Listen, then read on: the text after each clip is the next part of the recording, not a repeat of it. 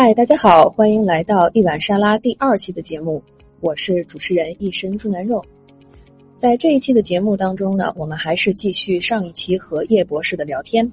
我们先从生活上的个人爱好聊起，之后聊到了读博期间的心理健康问题，包括我们是不是都有过 imposter syndrome 冒充者综合症，以及学者是不是都是包装出来的这些话题。我们还聊到了有没有学术理想破灭的时候，以及留在学术圈的动力。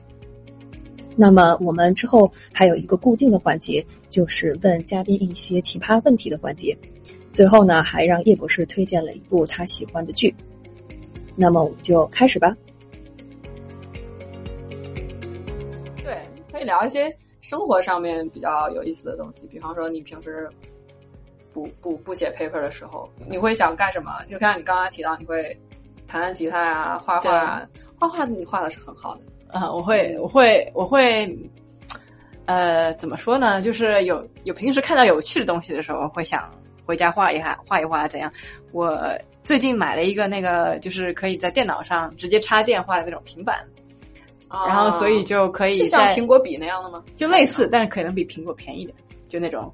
它是不是很多学设计的人会用到那个东西啊？有可能吧，反正我就就随便买了一根，然后就主要是给自己平时用一用，然后有时候可能会呃用到，就说比如说想想在那个拍了拍在外面拍的照片，可能会有一些就是想象给它加一些什么东西啊，这比较有用，就是你可以直接在数码东西上面画有意思的东西，这样。我直接就用什么美图秀秀，直接上面加一个文字就就行了。哦，没有，我指的是就比如说，比如说，就是说你在外面雪地里拍一张随便什么照，可能雪地里坑坑洼洼的，嗯，但是你可以通过想象力把它变成一个，比如说房子啊，或者把它变成一个什么呀，然后加一些小人啊什么，这个我还是挺喜欢的。就是我喜欢没事的时候发呆的时候看着一些就是没有没有实际没有生命的东西，然后把它想象成有生命的东西，这样。那你脑子里的世界还是挺丰富的吧？我觉得 就不会无聊。就平时看起来还挺无聊的一个人，其实还挺丰富的，是这意思吗？我觉得这样你真的就会自己不会无聊，因为你想象力很多。对，那那我就但我觉得我的问题就是很容易着迷。啊，我也是。就是比如说，比如说我要是发现了一个新的玩法，就什么东西给我找到了一个新的玩法，这个这个经常发生的嘛？然后我就一直玩，然后就就这一天就可能就就过去了。但我后来想想，那那也那也没什么关系吧，就时间也不是那么的宝贵，会会会影响你就是写写文章啊，或者干其他正经事儿的。有时候有时候会就是会觉得等不及想要去做这个兴趣爱好的东西啊。我，尤其是如果你有一个点子想要做一个什么，那我就真的等不及，然后就会可能我会早一点起来做一些，比如说跟自己说，我今天就工作四个小时，工作完之后就做这个。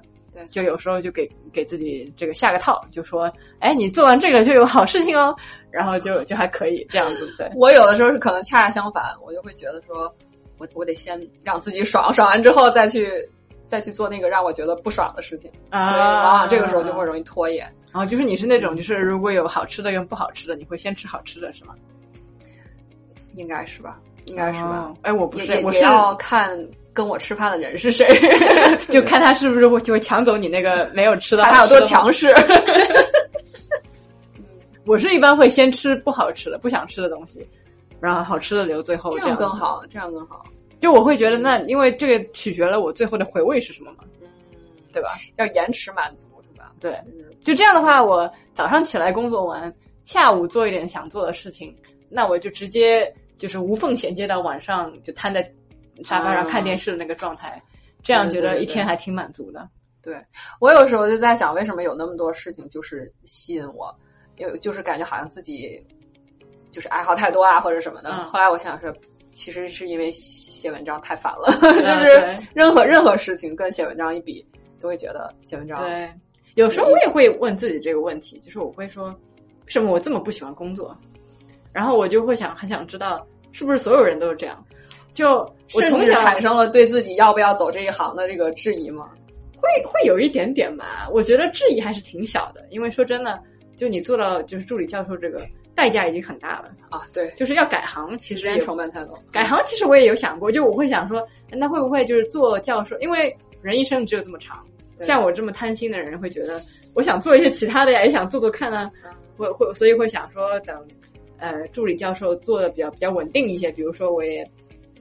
出版了一些东西，然后也对自己的这个学术也比较满意的时候，可能会去接一些其他的不同的事情来做一做，这样。比如呢，画个画。我看到那个有一些不少的那个做没有，我指的是其实还是工作方面的事情哦。就比如说，我看到有一些人他做教授的同时，还做一些就是世界各种，比如世卫组织咨询啊什么啊，就可以做一些就是呃实际解决问题的一些研究。明白明白。我觉得这个我还挺有兴趣的，但这是工作，但我也在想，是不是到时候也会。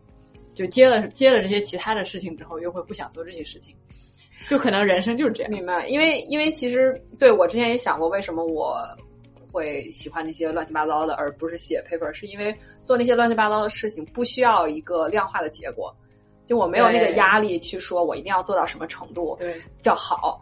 但是我写 paper 肯定是要有一个量，因为这就是工作嘛，你就有一个你你想发一个好的 journal，想发一个什么嗯很多很多。作品出来，所以你有那个压力在，就会觉得啊，肯定就会不开心。但是如果你要是做一个没有不需要以任何结果的事情，你就觉得嗯玩一玩就算了。如果你觉得，如果你就是一定要设想自己真的不能做学术，就所有跟学术有关的工作都消失，从世界上消失了，那你会做什么？我小的时候特别想做服装设计师，哎，我也是，是吧？因为我也特别喜欢画画，嗯，然后。我家里面其实有一个亲戚，他是就是帮别人做衣服的那种那种职业，然后就看了好多，就觉得很有意思。然后我自己就是特别喜欢买衣服呀，然后就看那些好看的衣服呀，什么时装秀啊。然后自己小的时候就会画什么，嗯嗯，就是不同不同自己设计。然后但是现在看来就是画的可傻了，嗯，就觉得很有意思。但是就是说，只是小时候了。现在你让我想去做时尚行业，我想都是说多难呀，就是感觉你不知道那个行业有多费钱、多烧钱。确实是啊，就有时候我做一些不务正业的事情，比如说我很喜欢做海报，这是一个很奇怪的一个爱好。是哪种？你是说会议的 poster 吗？还是那种？就就我那个疫情期间在家无聊嘛，就是疫情期间你知道，就生活中就没有什么事情。就你每天在家，对吧？对对。然后我当时呃，跟我那个男朋友，就是我们的想法，就是说要把生活弄得有趣一点，嗯，就是仪式感嘛，所谓的。怎么弄呢？就是比如说，我们决定呃下周要去公园，呃坐在湖边坐一下，这个就成为了一个事情。然后我就把它做成一个海报，然后打印出来贴在家里，明白了。就说下周六，然后还写一个活动简介。然后下面还写一下活动负责人是我，然后活动那个司机是他，然后写一下我们两个联系方式，就做成一个海报，就搞成一个。然后我还记得当时我们有个朋友是呃，疫情期间我们都是很努力的，就是先大家测好，大家都是阴，然后他再过来看我们。嗯。然后他来的那个周末，我也做了一个很大的一个海报，就把他的照片放在上面，然后就做成一个就是像他来那个做一个演讲那个报告的感觉，就是欢迎你来外，就是我们这边这个城市，呃，欢迎你来我们城市，呃，就是观光，然后欢迎你怎么怎么样，然后再写一下这个人的简介，然后什么什么，也做了一些比较搞笑的东西。他来了之后看到这个海报也觉得很好玩，就就我就喜欢做这种。就是没有意义的东西，但是我明白。但是有时候我就在想，哎，我我我有时候真的在想，如果我很有钱，就完全钱不是个问题，在在在人生中，那会不会我就就直接就做做这种设小小的设计就满足了？但我后来想，肯定也不是啊，因为我做海报，我自己想做什么就做什么。然后我问男朋友这个好看吗？他说好看啊，就没有任何修改意见，对吧？但是如果我真的是做这一行的，那我想肯定会有什么就。国内大家都会会说什么甲方乙方，其实我也没有就是对这个词汇很了解，但我的猜想就是你肯定有客户啊，有各种各样的方面对这个海报会有各种各样的评价。对对对。然后他可能他的他的那个口那个那个品味可能很差呢，就可能在在你心目中他的他想要的这个方向跟你想做的这个完全不同，然后你最后做出来一个海报是你完全不想做的一个东西，或者做出来你自己都觉得很丑，那很有可能我觉得是不是？然后我就想啊，那还是，还是没有必要去 过这个生活。对我们，我们想象的那种美好的，都是可能是那种做到非常顶尖的那种知名设计师他们那种生活。但是我们就是可能因为小的时候不了解，所以就不知道他们怎么一步一步从那种非常对，唉，非常非常困难的那种发展起来的。他们也做过很多那种没被别人看见的那种工作，对吧？对，所以就是对我，但是我觉得有爱好还是很很好的。做做学术。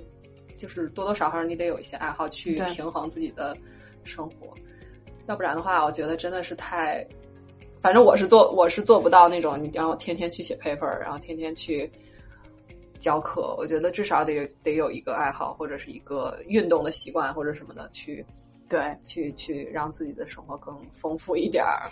对这方面，我觉得读博还是挺开心的吧，因为你至少你在就就是你的这个这个工作上的这个家就是你的学校。而学校的话，一般它资源比较丰富，什么运动啊，各种各样的课啊，什么兴趣课、兴趣课啊，什么都比较多。嗯，所以我觉得，就刚开始读博士的时候，我也会就画画。其实我本来也不是就没事就会在家画画，而是我在学校的这个呃有一个，它有一个专门有个画室。嗯，然后你进去之后，好像是当时是四块钱，嗯，就给你一个画板，然后颜料随便用。然后我是对我是当时是就去画了几次之后，就觉得哎，那我也可以在家里画。然后就变成了一个就是比较长期会做的爱好，所以我觉得在学校里，在大学的这个环境里，其实还这方面还是挺好的。就它有很多，就是如果你有什么想要发展的东西，它都有课可以可以给你上。哦，这倒是，这倒是。还有一些什么呃音乐学院会有一些课，甚至是说你想去拔牙那些，你最近有经验了是吗？因为因为因为拔牙有的时候你可能会就特别贵嘛，然后你就去找那些。呃，学学就是牙医的那些学生，他们会找你练手，你知道吧？对对对。呃，然后就会，他们也需要有人去去练手，所以你可能就会能找他们去拔，然后就很便宜，甚至是说是免费的。嗯，这是生活在美国的悲哀，就是你找真的拔牙，这真的牙医拿到学位的牙医拔牙是太贵，是吗？然后也当然也取决于你是，比如说拔什么四颗智齿，还是那种大手术，还是说那种小的。对，补个牙或者什么。我上次其实拔了一颗上面的智齿，才花了两百多刀，而且我报销了百分之九十，哎，所以我只付了二十几块钱。哦，那挺好。你是你是学生给你拔的吗？不是不是，就是正正儿八经的儿所。嗯，我好像我好像挺贵的呢。我好像之前可能因为我们保险不一样，因为你是学生保险，我是嗯哦，你那个保险比较高级，这也是很有可能。我记得我当时拔了四颗是三百左右，那也没贵多少呀，我也不是三千呀。没有三百是自付，就是自付啊，对，就实实际的价格可能几千呢，哦，但是我自己自掏腰包的部分是三百呢。那四颗的话，那就是一颗，一颗七十七十七十五，差不多吧，还行还行。对，我因为我在国内拔过，我在国内没有保险嘛，我拔一颗下面的只花了我一千五，哦，也蛮贵的，相当于两百多两百多美金吧。但是你在你你在这边没有保险，那你拔一颗就不止那样那样了吧？对对对对，我还是挂了一个什么专家号，十分钟就给我拔出来了，特别快。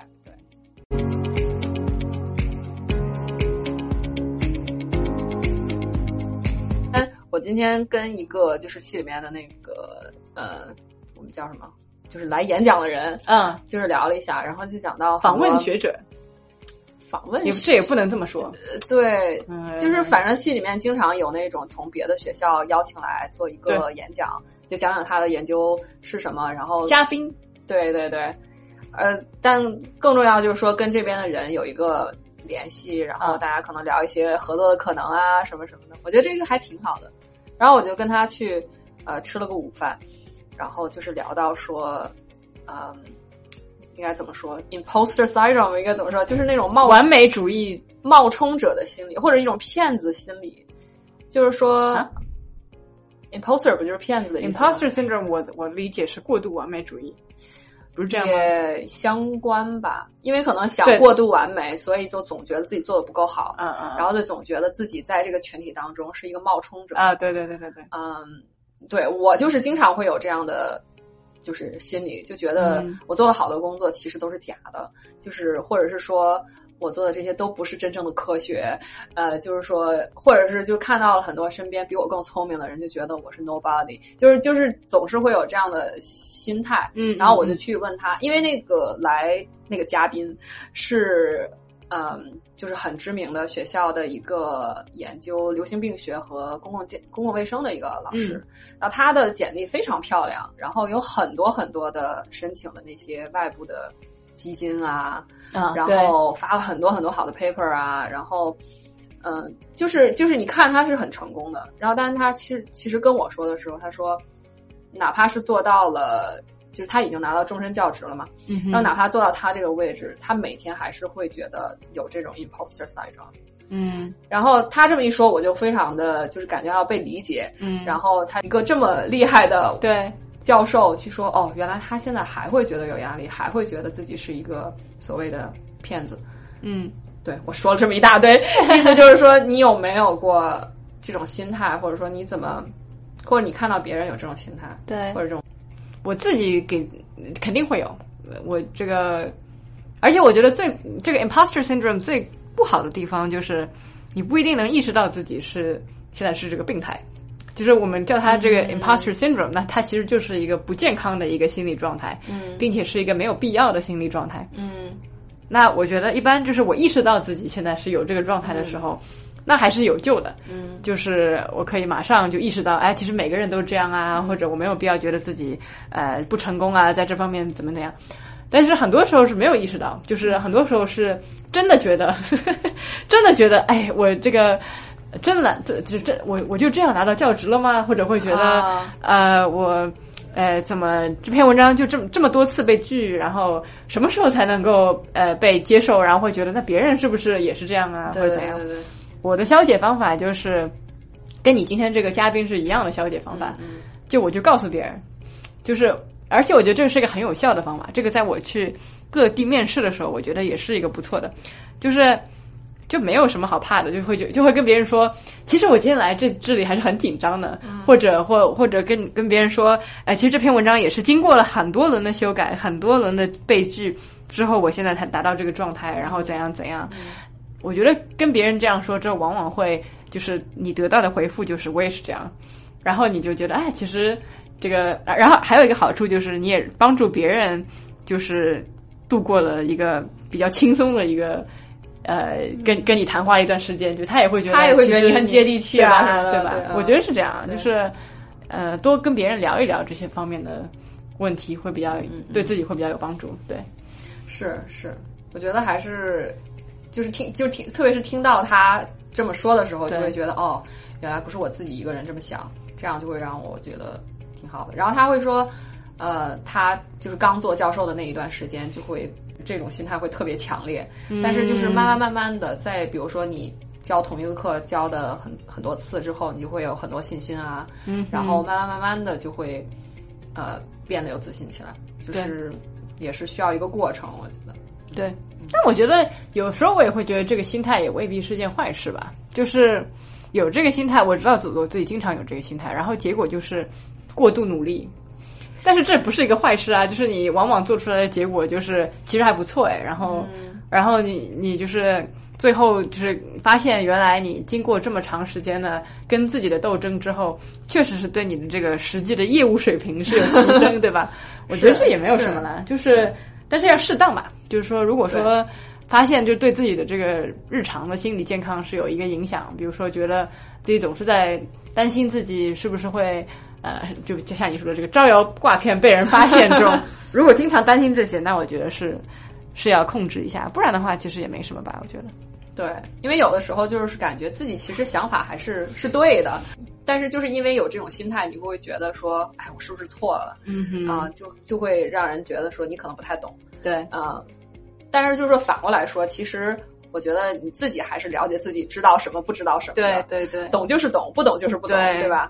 呃，你不能说我在不懂的情况下，然后就是胡说八道，我觉得那样也不好。就是嗯，确实。就是照你这么说的话，其实我觉得 imposter syndrome 还有一个层次，就是它也是体现了你这个人对自己有一个很清醒的认知，包括也体现了你对身边的人有一个很清醒的认知。嗯嗯，就是你是在就是你的心里有一个很清楚的一杆秤，就是你知道做这个工作需要一些什么，嗯，然后你也知道你自己有多少，然后你知道你跟这个工作比起来你有哪些不足的地方。其实这是一个你认知上清醒的一个好一个一个体现，所以我觉得也未必是一件不好的事情。就我觉得糟糕的就是有时候我们可能不知道自己，比如说我开车对我来说就是一个 真的我我特别怕开车，然后我就我就觉得自己的对自己的认知很不清醒，就是我并不知道现在开的是好还是不好。这是一个很尴尬的地方，就如果我知道自己做的不好，那我至少还能知道怎么改进。但是我就总觉得那个我现在这个感觉是对的吗？我应该呃这么转弯是太过了吗？还是少？这种那那我觉得这就说明很很显然就是我确实是个 imposter，在这个在这个开车的司机里，我显然不是个老司机，就是这样。还是少上路啊！我觉得有点吓人啊。对对，另外一方面就是说，感觉学术圈这个环境就是容易。把人都拉平了，因为你特别容易去看到那些 star，然后因为他们就是就是很厉害嘛，当然也有可能是那种就是包装出来的，也有可能，呃，都是包装，每个人都是包装出来啊，不是吗？就是学者吧，那也分，就学学者里面也有很多人是，就是很显然就是你看他做的学术，就是他对自己做的学术跟政治或者跟现在的社会话题之间的联系，他的认识是那么的清醒。以至于他可以就是造出来一些很很有就是很有分量的很有分量很有噱头的一些词汇，然后就很容易就被媒体引用啊什么的。然后这样的学者，他肯定是有很多地方要请他去演讲，怎样怎样。那但我也不能说，就他这个是因为他充满了噱头而没有实质，他就是就是所有想要来来听演讲的人都想听到一些对他就个人有打动、有有刺激的东西。嗯。那你确实是有一些，就是造出来一些高级的词汇，或者你，呃，本可能别人也发现了类似的现象，但你就是能把它说成一个特别有意思的故事，那就是可以给别人带来更多启发，那就是这样嘛。嗯，所以我觉得是，那我觉得可能很多人就会觉得那那些是虚的，就是或者是那种是在打嘴炮，没有一些实际的，对，呃，学术贡献或者什么的，嗯，但是。另一方面就是觉得，其实这也是一种能力，就是说你让我去做到那个程度，我也做不到呀，就是我也没法说。那当然，我觉得这里面有一个，对，有一个很重要的需要区分的就是，当然，就如果这样的人，但他学术不严谨，那肯定是不行啊，对对吧？但是也希望现在这个学术的这个呃标杆越来越高，就是学术，比如说实际不严谨的研究是会提早就被发现、被剔除的。嗯，就如果说，呃，就是说在做研究，在在做研究确实是严谨的情况下，还可以找到一个合理包装自己研究的方法，那我觉得就是你确实是能够把自己的研究的这个效应最大化，嗯，那也没有什么可可说的吧？就说，呃，但是就是有很多人可能会对这个有有一些反感，我也能够理解，就是因为我们。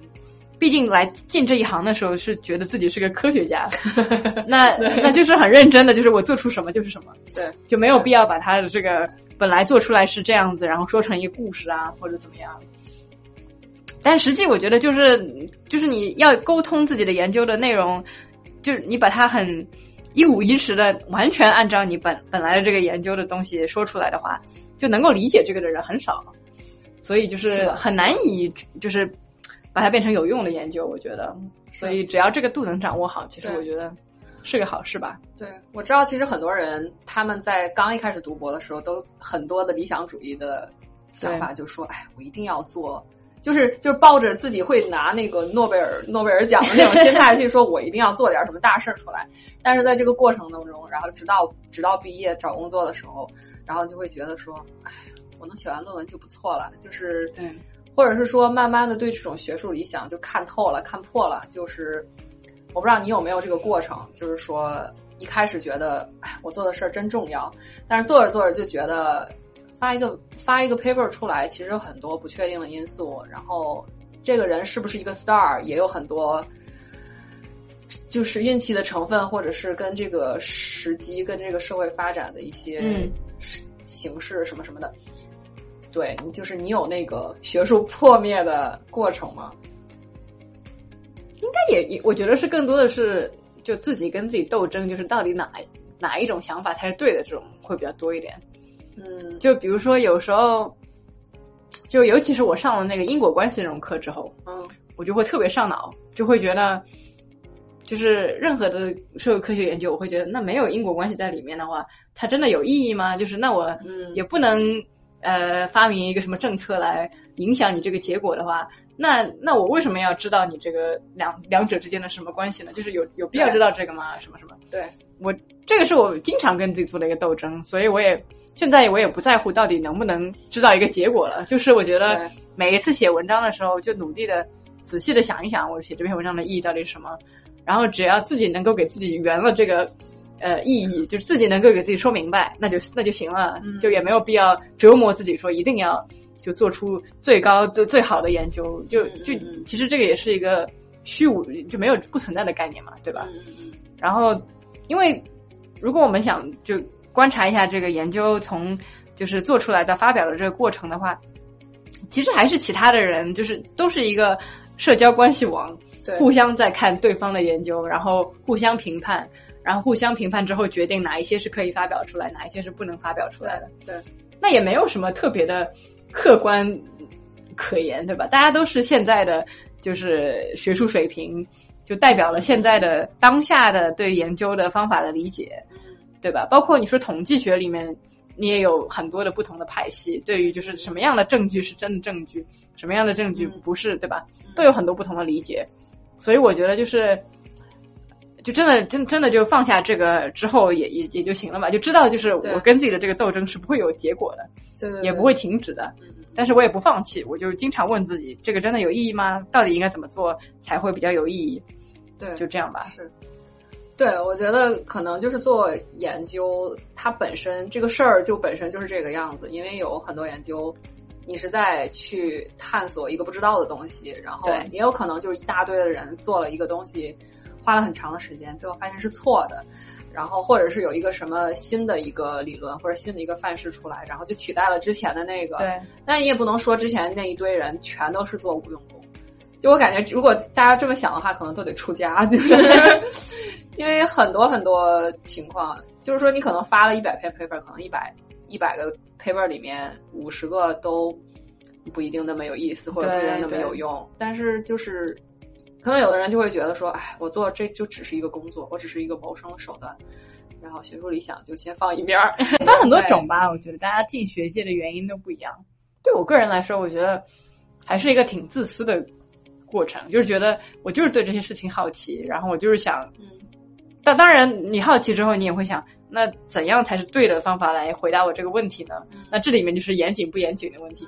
但是主要的推动我想做学术的，还就是我觉得我就是对这个世界有这些疑问，然后我可以用自己的数据，用自己的方法，用自己想要设计出来的这个呃这一套东西来回答我这个问题。嗯嗯嗯。然后还有这样子这样做之后还有钱可以拿，对吧？这还 这还能是个工作？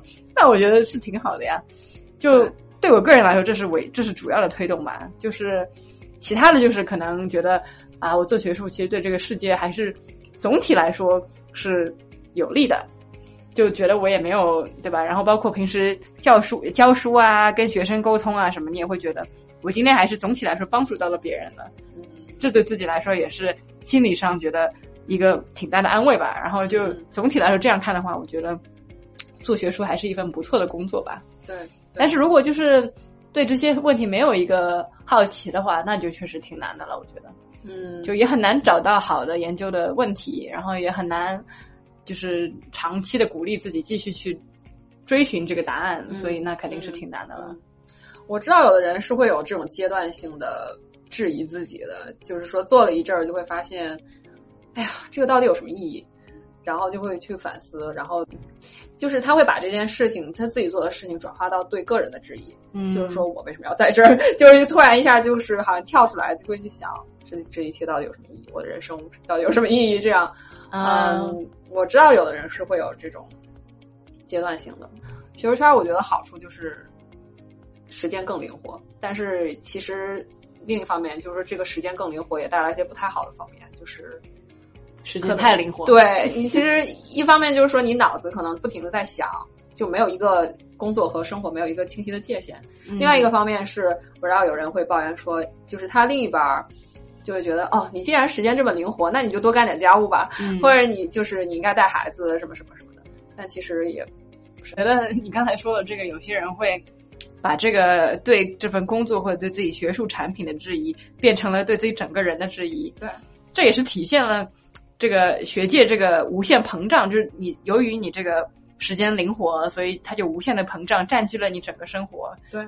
然后你就会把它当成你自己生活的重心。然后如果说你学术做的不好，就是我有时候我也会有对吧？学术做的不好，心情就很不好。嗯嗯嗯嗯。所以我就找到工作之后，我也经常，我也跟自己男朋友说，然后我自己也跟自己说，就我觉得还是很重要的，就是我的态度是，这是我的工作。对。然后虽然我也很喜欢做这这份工作，嗯嗯，但不代表我下班之后还需要想这些事情，就只能给自己定一个上班下班的时间，只能这样做。就是希望我们说的这些东西能够给想要做教职或者是想要读博的人一些经验和建议。然后，但是我觉得每个人都是一个不一样的情况。嗯，这其实就是我想做这个频道的一个目的，就是说，嗯，就是很多很多人其实他们都在消化自己生活当中遇到的一些问题。如果他是能，比如说听到。呃，有两个人在说，就是能说到他的那个心里去，就觉得哦，原来不是我一个人这么想啊什么的。我就觉得这个其实就是帮助还很大。就是，嗯，你说有什么实际的帮助，我也我也没法直接给给他钱，或者没有办法给他什么太实际的帮助，我不可能给你一个工作。但是其实就是说，可能有一天他就特别烦的时候，然后听到这个节目，就会觉得说啊。心情变好了，就是可能跟听个相声或者听个脱口秀的效果是一样的。我觉得我们好像没有相声的娱乐性强，这个需要改进。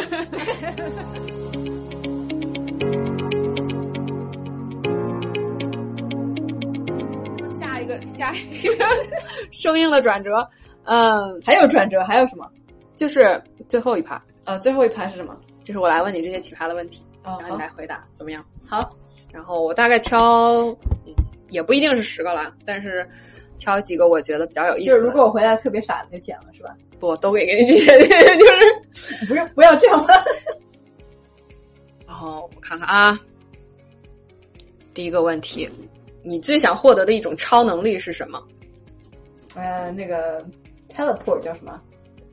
是瞬瞬间移动，瞬间移动，瞬间移动。为什么呢？哦，就是不用买机票就可以回国，是吧？因为我觉得我就是。就我对我来说特别重要的人都在世界各地，真的在世界各地。然后，就我也挺希望就能够随便随时可以这边来一下，那边来一下。还有就是好吃的都在世界各地，所以可以随时对吧？这样也不用办签证，多好。是啊，是啊，觉得这个不错。然后下一个问题就是一觉醒来，这个世界没有性别了，你会怎么办？不不怎么办？还还还得怎么办？你觉得会对你有什么影响？这个世界没有性别了的意思是指我们对性别这个概念就就没有男和女没有认知区分了。那我呢？我是什么？是人。那也不会有什么对我会有什么影响吧？我觉得。那你觉得世界会发生什么变化吗？我觉得世界会美好一点。就是比如说这个。男性跟女性之间的这些这个不平等的事情，对，那我想象中就如果性别没有了，那它就就没有了吧？当然可能会滋生一些其他的乱七八糟的不平等，嗯，但是至少男女之间的不平等就会消除了。然后非常社会学的一个回答，对啊，然后然后我觉得也会解决一些，就就比如说有些人自己由于是性小众而特别的，就是比如说。难以有些东西难以启齿啊，或者很难跟别人讲自己到底是什么，对对吧？那我觉得这种尴尬也没有了，对。那我觉得也是一件好事情，嗯，对吧？所以我觉得对我个人好像没有什么影响的，嗯，就对啊，因为我们现在就这个这个美国现在不是也不不知道国内有没有也推行就是不分性别的洗手间，好像暂时没有吧？我不知道国内有没有，是吧？但反正美国这边已经好多年了，嗯，会方便很多啊，就。也不不会像女性的就要排长龙，然后男性的就就很很短，就或者不用排队，对对吧？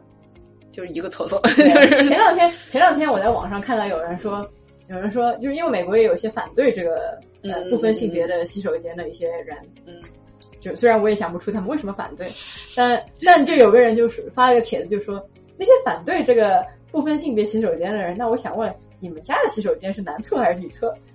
啊，我觉得他这个你你想的不错啊。我们家里的洗手，他们可能还是会有一些潜在的危险吧。我觉得，就是毕竟你在外面公共场合跟家里不是那个信任的关系，但没有性别了，所以也没有这个问题啊。好的，嗯，如果可以穿越到未来，你想去哪一年？这个好难哦，未来啊，嗯，那就那就明年吧。为什么？就我不是很想穿越到未来，你知道吗？啊，为什么？我觉得，因为我觉得不知道更好啊。真的，我我觉得这事儿对我来说吸引力超大。真的吗？嗯，我特别想知道未来会发展成什么样。那你知道了之后呢？怎么办？嗯，就是说，如果这个假设是说知道了也改变不了什么的话，啊，知啊，那知道了干什么呀？那但是就想看看呀，比如说，呃，有一些，比如说现在正在发展的东西，它未来会发展成什么样子？对吧？或者是未来的人都长什么样子？可能长出两个脑袋。嗯，就是你这么说的话，还是有点意思。或者就是说，嗯，比如说你你现在看到的上海，跟三百年之后的上海，可能比如说，哦，你这个意思，哦，那好，那好，那我想，因为你之前想的不是这个吗？那我们就到四零零零年，飞飞得远一点。嗯，就我是这么想的。就是说，在我们有限的人生里，肯定会有各种各样的什么生离死别啊，然后朋友去其他地方啊，各种各样的，对吧？对。然后我就对吧？但是如果我可以不受我生命长度的限制，去任何的未来，那还是很有意思的。就是啊，就是啊。而且我觉得去更远的地方，这样就会对我的现实生活就没有任何影响，更加就就完全不会改变我现在的。当然，可能我会更加努力保护环境啊什么的，那可能也是好事，对吧？嗯。对，那就那就是四零零年看一下以后的科技跟这个这个世界末日之后，这 或者估计我我觉得四零零零年这个危险还是很大，就可能人类就不一定存在。我觉得，嗯，是。就我看现在这个全球这个气候这个这个状态，感觉这个你每天担心的事儿有点太多了。你是不是看我还有那个？你没有啊？就是实实际就是。我们确实能感到气候变化的对我们实际的影响嘛？就是，就冬天真的会有几天特别特别冷，然后又特别特别不冷，嗯，然后就该热的地方就特别热，这这个是一个事实啊。就过去五年的气候确实是异常嘛。嗯，应该怎么说？反正我心里是觉得，只要我活着这几年，地球不爆炸就没事儿。那你下一代呢？你你跟我没关系，这种这种非常就非常非常短视的一种。一种一种心态，那我觉得四零零零年可以考虑，因为我我死了之后没有人，就是我已经感觉不到任何东西了，所以对我来说没有影响。Anyway，这是你的环节，就你有孩，你真的有孩子之后，你就不会这么想了啊？那倒是，对吧？就会不不生孩子，就不生。对，如果对我这个问题，好像咱俩刚才已经讨论过了，就是说不考虑金钱和时间的成本，你最想做的职业是什么？嗯。但是你刚才是问的我，我刚才问的你，我最想做的职业，服装设计师。我觉得也不是，呃，我最想做什么呢？我有我有几个都挺想做的吧，就设计类的我都是挺有兴趣的。嗯嗯嗯。然后包括什么，但是我最近有 Chat GPT 之后，我觉得对对这些的这个想法有很大的改变的。为什么呢？就我之前会想说，我可能挺适合去做什么呢？就是呃。就是那个写贺卡那种人，就是你没有懂我的意思，就是设计那个卡，懂吗？就是就是设计一个有趣的卡。就我每天去超市，就特别喜欢在那个贺卡贺卡那个货堆前面停留，就看各种好笑。明白明白。我以为你是说专门去给别人写贺卡上的祝福语的那种。我想说这个有，就是这也可以承包吗？嗯，没有没有没有，我想去做设计贺卡的人。但是这次自从有了那个。AI 之后吧，就我现在跟 Chat GPT，我也有时候也会就问他一些问题，看他这个回复是什么。嗯，真的挺聪明，也挺恐怖的。嗯，然后就我觉得这个写好好玩的贺卡这个职业，就完全可以被机器人取代啊！真的。对啊，就他能够写出来的笑话段子真的不差。对，就是他虽然不能写出一个好的一个脱口秀的段子，但他可以保证写出一个贺卡级的这种小的这种笑话。对，所以我觉得这个这个职业也危险。就我现在这个这个问题的假设是是是是今今年还是还是 还是未来这也长远考虑很难说啊。嗯，但是如果不考虑成本的话，我觉得我也挺想做科技类的东西的。就比如说，比如说设计机器人什么的。啊，那他你研究它的意义是什么？说帮帮助人干干一些什么事情，还是说单纯就是好奇？单纯就是好奇。对，呃，那当然也是很想帮助大家。没必要，没必要给自己升华。就能能帮就帮一下，但是不能帮的情况下就满足一下好奇，就就这样吧。嗯。哦，下一个问题，如果你见到一个外星人，你要怎么跟他介绍自己的职业或者是身份？呃，就他不讲我说的任何语言，是吧？是这样的外星人。你可以有任何假设，就是，你，如果他听得懂你呢？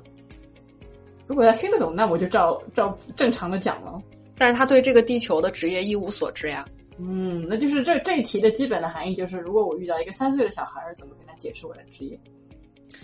这个问题我昨天还问了 Chat GPT，但是我又觉得好像外星人可能他既然都能到地球上了，他说不定比三岁小孩聪明很多了。嗯，那也有可能。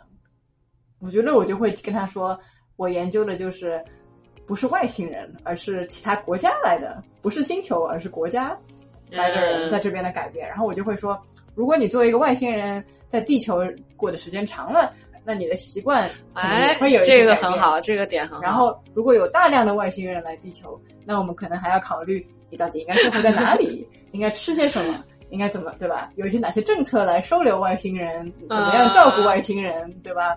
让外星人说好，就雇你当导游了 就雇你当我们的那个顾问了。对，嗯。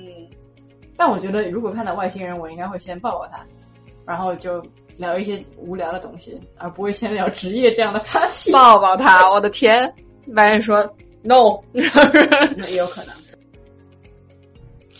呃，下一个问题，你想和八十岁的自己说什么？呃，恭喜你活到了八十岁。嗯，然后还有就是，我可能会问自己一些问题，比如说，我会问，让我想想，我会问一些怎么样？我八十岁的自己，我可能会先把自己一通夸，就说：“哎，你看起来不错啊，这个头发也不错，对吧？穿的也还行。”就是，其实你把自己保养的还是很好的，我肯定会这样说。那你就是说，假设你活到八十岁的时候状态还是不错的，你万一要是看到自己，就是不管状态怎么样，都要先一声夸，对吧？要先善待自己啊，这个心态我喜欢。然后还有的话，就可能会问他，问他给给现在的自己有什么建议吧。但是我觉得，按照我现在的这个心态，他肯定会说。就按你现在这样的活，也别也别多想了，嗯，对吧？确实。然后，然后可能还会问他，Chat GPT 现在是一个什么什么状态？可能估计可能那时候说 Chat GPT 算个屁啊！我现在有什么 Chat GPT 五百里五百？对，这是我最近晚上睡不着的一个最大的一个，对，也没有睡不着，但是就是睡觉之前会想的一个最大的一个。东西，嗯，就是哇，你真操心的事儿太多了。就是人工智能到底会达到一个什么状态？好的，呃，下一个问题差不多的问题，就是说，如果你回到十八岁，你想跟自己说什么？我想跟自己说，哎，我也会先把自己同化。我说，哎，你现在好可爱哦。然后，然后我说，哎，长得其实还挺高的嘛。然后你这个身高其实是标准身高，也不是什么很矮哦，不要听信别人说的。嗯，然后我应该我应该会跟自己说，就是更加多的善待身边的人吧。嗯，就我觉得十八岁的时候自己，当然了，也也是一个善良的小孩。嗯，但是我觉得并没有特别的，就是努力的把每天善待自己和善待别人作为一个很重要的目标。那你那时候目标是考进大学啊？对，进大学，然后。找工作，就当时的目标都是一些很实际的目标。嗯嗯，然后我会当时会就不会觉得就是，比如说包容身边各种各样的人是一个很重要的事情。嗯，然后也不会觉得如果我留意到身边的人，呃，有一些就说可能被别人忽视啦或者怎样，会特别的努力的去跟别人交流，然后去去鼓励一下别人这样子。嗯嗯，然后这可能是我觉得唯一觉得可以。就是多做一点，然后也肯定是这件事情肯定是对的，这样的，嗯，这样的东西吧，对，确实那个年纪还是关注更多是自己，对，就而且是关注自己，但是又没有特别的善待自己，就没有觉得说，呃，我要就是让自己觉得每天都是就是有就是觉得，呃，怎么说呢，就会会对自己有很多批判的地方，会觉得，呃，我怎么样能够穿的好看点呢？这其实都不是就是善待自己的体现嘛。就是如果善待自己的话，会觉得我可以穿一些好看的、不好看的衣服，买一些什么东西让我自己高兴。但是我今天不管怎么样都是漂亮的，或者怎样，对吧？这是一个比较健康的心态，但我觉得我十八岁的自己应该没有达到这个水平，现在的自己还是没有达到这个水平，但是也每天在努力。哦，明白明白。但我觉得这个回答非常好，哎，就是对，嗯，反正我很我很喜欢，给你一个小红花。谢谢。然后我想想还有什么问题啊？嗯，就是呃，应该说是两个问题合成一个问题，就是你对自己身体的哪个部位最满意？还有就是你最不能忍受自己身体有什么缺陷？我对自己身体部位最满意，呃，我 手自己看了一下，我我对自己的手还挺满意的啊，是觉得它长得很好看是吗？嗯，就我觉得手还挺就还就还挺灵活的吧，灵活好看，就就我觉得我用比如说呃做饭啊，或者学各种各样的手艺，就比如说就我们家所有的家具，什么拆家具。分家具什么，把家具摆在一起都是我做的。就我男朋友动手能力很强，对，就就我还挺会，就是看到一样东西就能自己就是研究出来怎么玩。你确定这是你的手好还是你的脑子好？这也是一个对，脑子也是身体的一个部位，这也是对。的。对脑子最满意。但是我现在在思考到底应该哪个部位最满意的时候，就是脑子在思考，这不好像在自卖自夸吗？啊，有道理，有道理。哎，这个这个这个 good point。所以所以脑子可能会先承让一下给手，对吧？脑子就说：“脑子让你想，脑子最好。”对，对，对自己哪个部位最不满意啊？嗯，我觉得我对我自己的脚不是很满意，就是我我我觉得我有点扁扁平足，好像，就是走路会累是吗？走路会累，而且就是我比如说走在沙滩上就特别疼。哦，这这是跟扁平足有关系？好像是吧？不知道，反正我就有什么事儿都怪怪在他身上，我也不会怪自己运动不足。这也是脑子告诉你，对对对，这也是脑脑子不太喜欢你的脚丫子。嗯，好的，嗯，下一个问题，如果今后只能吃两种食物为生，你会吃什么？只能吃两种，那我们要好好的考虑一下营养。呃，三文鱼和土豆，就是从营养的角度来说，嗯。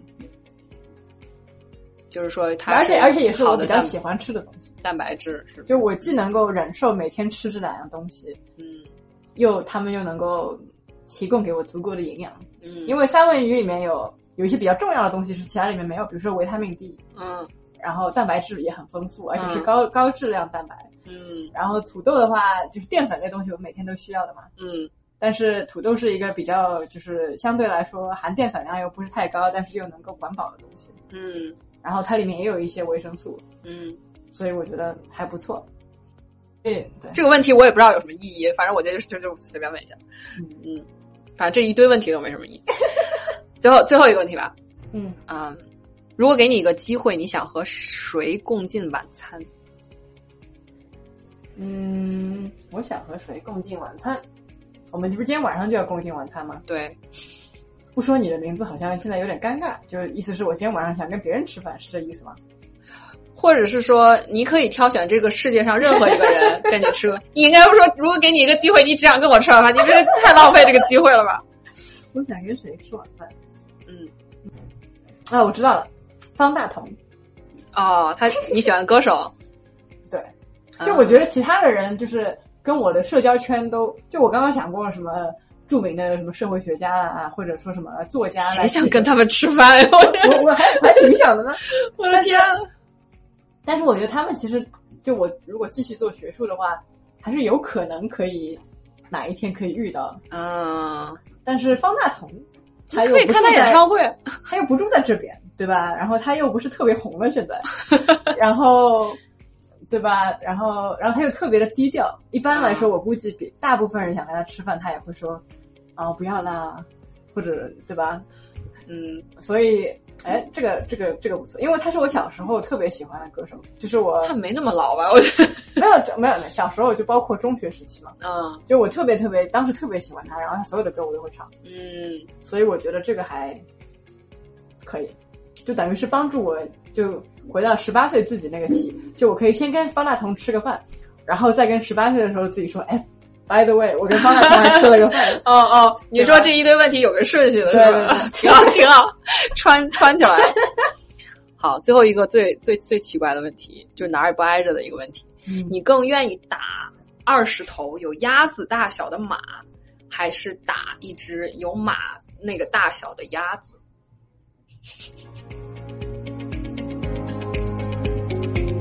那还是打一只吧。一只有马那个大小的鸭子，对，为什么呢？就你也没也没说一定要打赢嘛，对吧？就说就打嘛，就可以打，就也你可以打得过吗？没有，我我也我已经不觉得自己可以打过这两个当中的任何一个，但我觉得至少打一个像马这么大的鸭子，我还可以骑在它身上玩一玩。哦，那还是就是说你能驯服它？我觉得胜算也不大，你觉得胜算大吗？马就可能抓着它的脖子，你可能会薅下一堆毛，我不知道。对，我觉得这个可能也不大。但我觉得二十个马，这个这个就难了，因为他们可以，就就这这是我的想法，就二十个马，像就算像鸭子这么大，鸭子也不是很小了呀，它可以它可以就是组成各种队形来追逐，但我只有一个人，哦，对吧？但如果是一个鸭子，那它也没有很多很复杂的队形，那我、啊对吧？这还算比较一对一的，啊，很有逻辑，很有逻辑，很有技技巧。对，嗯，这个毕竟是一个很重要的问题，还是要用很相当重要的严谨的方法嗯来回答。好的，好的。你觉得会打鸭子还是马？我啊，我当时看到这个问题，好像我也选的是一只的那个，因为我觉得二十只就是很难控制，对吧你？可能抓住了十只，然后那十只就跑了，然后，你还想他跑了不是更好吗？你不是打了？但是我我想需要一个结果，就是说一定要打到，就是可能就是一直，因为你只有一个目标嘛，对吧？对对对，就直接抠眼睛。对，但是但是肯定就是鸭子没有马那么好驯服，我觉得。就是如果它那么大的话，它哎，这个也是个好问题哦。鸭鸭子挺吵的，然后还会就是扑着翅膀走了。就马，你可以跟它沟通，然后就它就乖了，听话了，是吧？你说鸭子智商低是吧？鸭，我觉得鸭子不一定会听，但鸭子有时候我看那个网上的视频，有些鸭子也很也很可爱啊，就你可以摸摸它，然后它就慢慢的在你身上睡着了。就如果进入战斗状态，那可能还是。但但我觉得你说这个点很好，就是马是有跟被人驯服的这个历史的，所以啊，就算有二十只，你也可以一个一个来驯服。啊驯服了之后就不用打了。但是这个鸭子一只就，对，嗯，我们可以问一下 Chat GPT，然后看看它怎么哎。，对对。你觉得你想推荐什么，比如电影啊、剧啊，还是说你想推荐一个博士，然后我下面可以采访他？我如果要一定要推荐的话，那我还推推荐一个剧吧。好呀，你看过 Severance 吗？我看过啊，呃，人生切割术。对离职，嗯对，嗯，它是苹果苹果对对 TV 对，你知道吗？实际上上一个节目就上上一期，我跟我朋友在另一个不正经的频道聊的那个推荐这个剧的时候，我给他推荐的就是这一部，哎，啊，是吗？对啊。我们的品味好类似哦。因为那个真的做的很好，对对他那个片头做的非常精致，而且他的那个拍的也很让很让我推荐，我推荐我爸看了，然后我爸看完之后就说，就他一开始的时候看的时候说这个我好像不是很看得懂，啊然后我就跟他说，我一开始也没看懂，啊没关系，你慢慢看。对，然后看到最后他就觉得啊，真的很好，然后还问我什么时候有下一季，啊，我说这个这个要等几年。对他最后一集那个留的那个悬念，就让你非常想看下一集，对对对对天，我男朋友特别喜欢看韩剧，是吗？嗯是是哪种韩剧？是那种就是来自星星的你那种那种嗯，他喜欢看偶像片韩剧是吗？也没有偶像，就现在的韩剧，我觉得也不是很偶像了吧？就当然偶像还是偶像的，就是他还找了很好看的演员来来演。嗯但是我们喜欢看，就是说韩剧它，尤其是最近看的一些，比如说有一个叫那个《One Spring Night》，就春夜，嗯，我不知道你有没有看过么什么题材的？呃，讲的是一个，就比如就一个女女性，当然这个此处有剧透了，啊但是讲的就是一个女性她在一个长期的一段恋爱关系里，就是就有一种走到尽头的感觉，就是你觉得两个人到了要谈婚论嫁的那个年份，嗯，但是他实际对这个男的就是也感觉很一般，这样，嗯嗯就就是有很多人其实都处在这种关系里嘛，然后就说，然后这个时候他忽然遇到了男主，然后就是讲就是两个人之间，就这种就是从暧昧开始，然后再想就是想离开这段关系，然后还体现了当中，比如说有就是呃男女交往之间就性别的不平等，比如说。在韩国，比如说，当然我也不知道这是不是确实反映了社会现状，嗯，但至少在那个剧里面，就男主呃不是男主，就是男二号，就是这个女的本来的男朋友，嗯，就特别的，就是就女的想跟他分手，他就觉得你你不能跟我分手，嗯，就没有这可能，然后就特别的大男子主义啊，怎样怎样，然后还讲的就是你这个女的怎么样去突破这种就是限制和束缚，然后怎么样去就是赢得自己的人生啊，什么什么什么。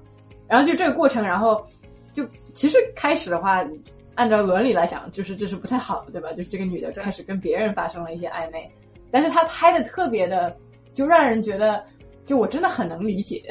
然后，然后他把所有的这个两个人就就感情最初的这种很微妙的东西都写的特别的好，嗯，然后他也没有那种就是像一般的剧，我觉得会有一种。目的很明确的感觉，就是这一集我们就是发展这个情节，嗯嗯，然后其他的随便写一下这样，嗯嗯，它有很多的这个话题，比如说家庭的话题，就是呃，就是上一辈跟下一辈之间的矛盾，包括就是姐妹之间互相帮助，然后人跟人之间的友情，它有各种各样的写，就都都写的特别好，所以我就觉得我比较喜欢，就是我们喜欢这种韩剧很真实的这种描写，对。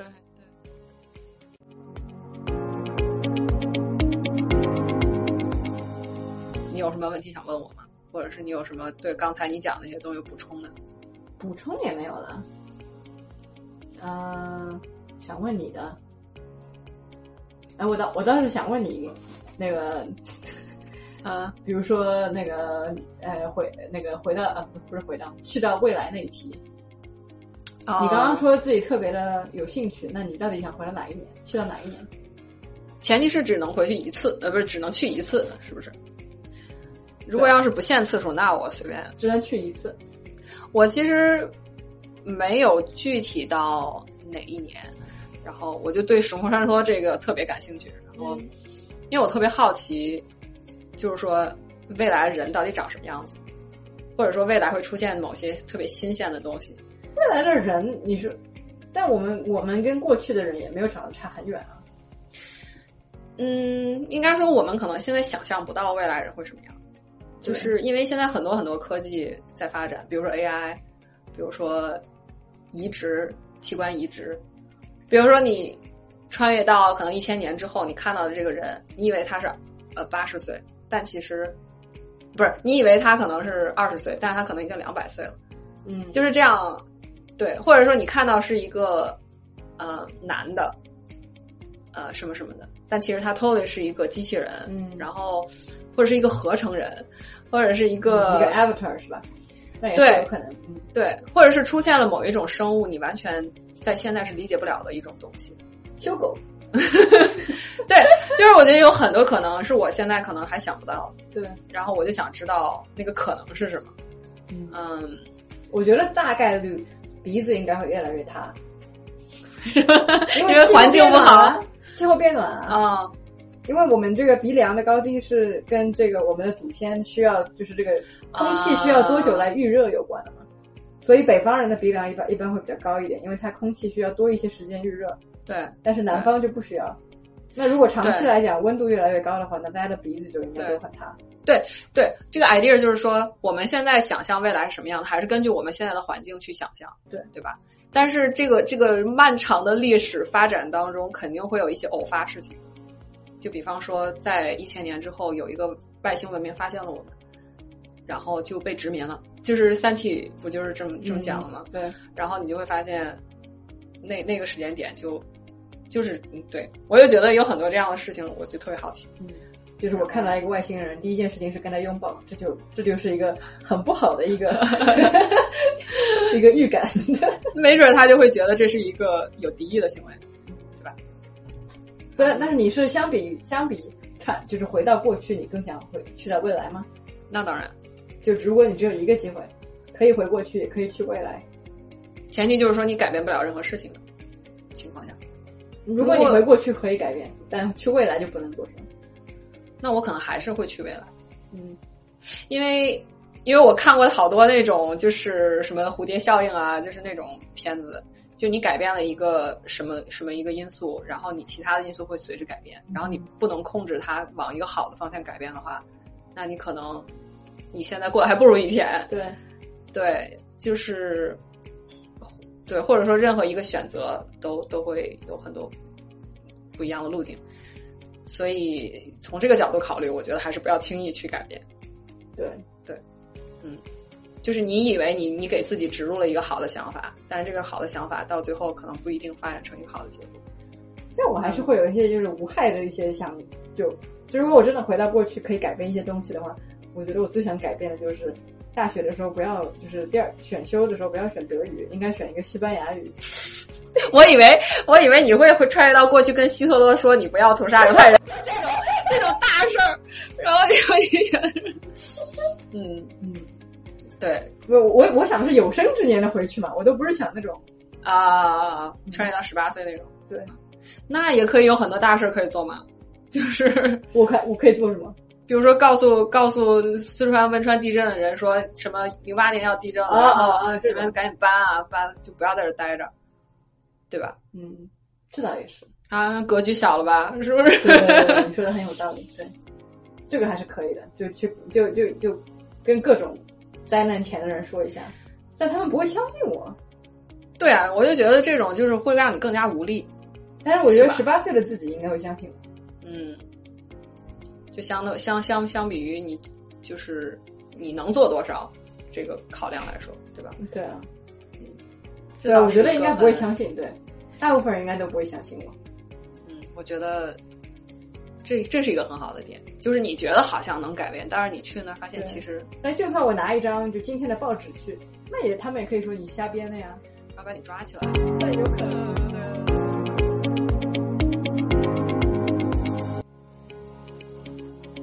那么这一期一碗沙拉的节目就到此为止了，非常感谢大家的收听。也感谢我们的嘉宾叶博士和我们分享他在美国读博和找教职的经历。在下一期的节目当中呢，我请到的嘉宾是一位教育学的博一的学生，他之前求学和工作的经历十分丰富。他是在加拿大读取的商科相关的学士学位，之后回到国内工作，在审计公司和教育培训行业都有过工作经历。之后他又来到美国。读取了教育学的硕士，目前在读教育学的博士。那么，请大家敬请期待我们接下来的节目吧。我们下期再见，拜拜。